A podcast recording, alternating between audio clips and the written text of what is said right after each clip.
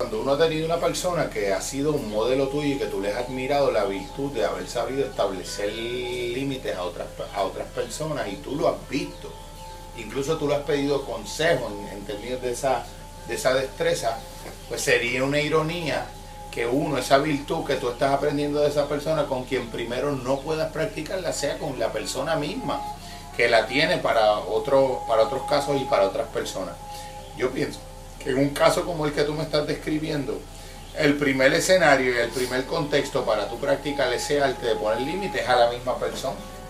Diciéndole algo tan sencillo como, mira, yo desaproveché otra vez más la oportunidad que tuve los otros días que estuve allá compartiendo contigo, eh, de decirte en el preciso momento en el que entendía que ya estaba siendo excesivo en las bromas que estabas haciendo, que me estabas lastimando y que me estabas incómoda. No te quiero culpar ni responsabilizar de haberme lastimado porque yo lo permití y yo debía haber tenido la responsabilidad en ese momento de ser yo el que te aclarara lo que yo pienso y lo que siento. Lo único que te quiero decir es que haciendo honor a esa virtud que tú siempre has tenido y que la has podido utilizar poniéndole límites a papi y a los demás, y como dices tú, porque la vida te la ha enseñado y tú has aprendido a ser consistente. Yo quiero que la vida me la enseñe a mí también a través de la admiración que yo siento contigo y quiero, consistente con esa virtud que yo te reconozco, practicarla contigo ahora mismo Tal vez un poco tardío, pero nunca es tarde para el cambio que yo quiero hacer en mi vida. Y aunque te lo debía haber dicho en el momento en el que lo estabas haciendo, porque los límites se ponen justo en el momento en donde hay que ponerlo, creo que es mejor más tarde, es mejor tarde que nunca. Y lo voy a hacer ahora a través de un texto. En otros momentos pues voy a poder tener la destreza y ser lo suficientemente sincero, diestro y directo en decirte y en plantearte un límite. Y cada vez que tú me digas algo que me haga sentir mal, te lo voy a decir en el momento. Y voy a pedir para mí un respeto que tú vas a ver que yo voy a saber dármelo primero a mí mismo. ¿Cómo? Porque no voy a esperar que tú tengas una bola de cristal y que interpretes qué me hace sentir mal a mí. Si yo no lo digo, la responsabilidad la tengo yo y la voy a empezar a practicar contigo. Quiero que me ayudes a yo poder practicar esta virtud porque la quiero tener al grado en que la tienes tú, poniéndote límites a ti.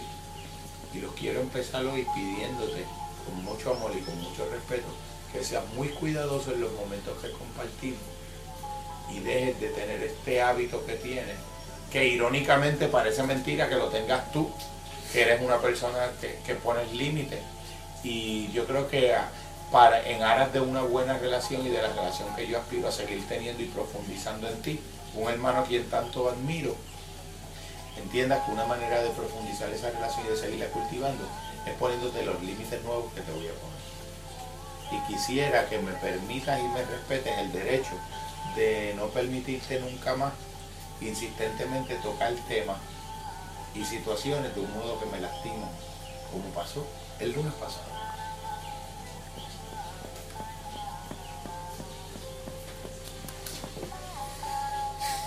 La bola está en tu cancha. La bola está en tu cancha. Acuérdate que va a llegar un momento en que ya tú no vas a necesitar llevarte el ejercicio como un ejercicio de dolor, de recordar todos los momentos y las oportunidades desaprovechadas de hacerte valer a ti mismo a través de ponerle límite a las personas al momento. Pero tampoco podemos ser unos jueces muy severos de nosotros mismos porque es una destreza que le estamos aprendiendo.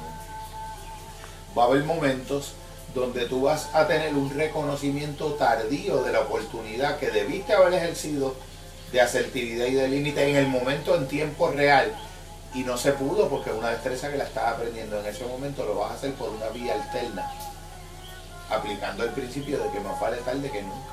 Y te vas a volver a dar, aunque sea a un nivel simbólico, un, resal, un autorresalcimiento, una revalorización de ti mismo a través de establecer un nuevo límite. Porque nadie tiene la obligación de saber cómo lo que está haciendo me está haciendo sentir a mí si yo no busco maneras apropiadas de dejárselo saber en un claro y directo español. bien claro, bien de frente, bien directo, bien diestro y bien sincero. Es una práctica, una destreza. A veces nos va a ocurrir con esta destreza como le ocurre a los osos, que te pueden abrazar y romperte un hueso, pero lo que quieren es abrazarte, pero todavía no han aprendido la destreza de calibrar la intensidad de cada manifestación, porque para poder ser adecuado y diestro en los límites y en la asertividad, tenemos que aprender a ser proporcionales a la situación que esté pasando en el momento. Y esa destreza de calibrar el límite y el ejercicio de la asertividad en la proporción adaptada y adecuada al contexto donde esté sucediendo la situación, con una destreza que va a requerir práctica. Pero después te va a salir tan natural como una segunda natural. ¿A qué se debe esta deficiencia, ¿Qué pudo haber... ¿Cómo me pudo haber afectado así? O, criado así, o no sé. Hay muchas razones que las podemos, que las podemos desmenuzar en otro momento, pero yo prefiero que nos concentremos. Esas respuestas las vamos a encontrar pero encontrar esas respuestas no es lo más importante para el proceso de este momento, sino remediarlas. Ya sabemos el problema, acuérdate de la anécdota de Buda.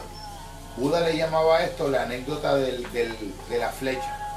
Él decía que él era un médico y que un médico cuando está alguien herido de, de flecha, él, la misión es curarle la herida de la flecha y no preguntarle al herido de dónde vino la flecha, quién la lanzó, por qué la lanzó, si se la merecía. Esas son preguntas que se realizan en un momento posterior. En el caso de la emergencia, yo atiendo la emergencia y yo curo la herida y yo sano la herida de la flecha. Y después yo hago todas las averiguaciones forenses o arqueológicas que haya que hacer en relación a saber de dónde provino eso, porque eso es un, eso es un aprendizaje. Y de algún lado se aprendió mal. Por lo menos eso lo podemos saber ya y dejar establecido en principio y en teoría. Eh, tú no naciste con eso. Eso tú lo aprendiste. Y alguien o conjuntos diversos combinados de circunstancias te lo enseñaron mal en tu cabeza y tú lo interiorizaste como cierto. Y como una falta de destreza. Pero esa es la fuente que vamos a desarrollar. Ese, yo creo que ese es el centro de nuestro proceso.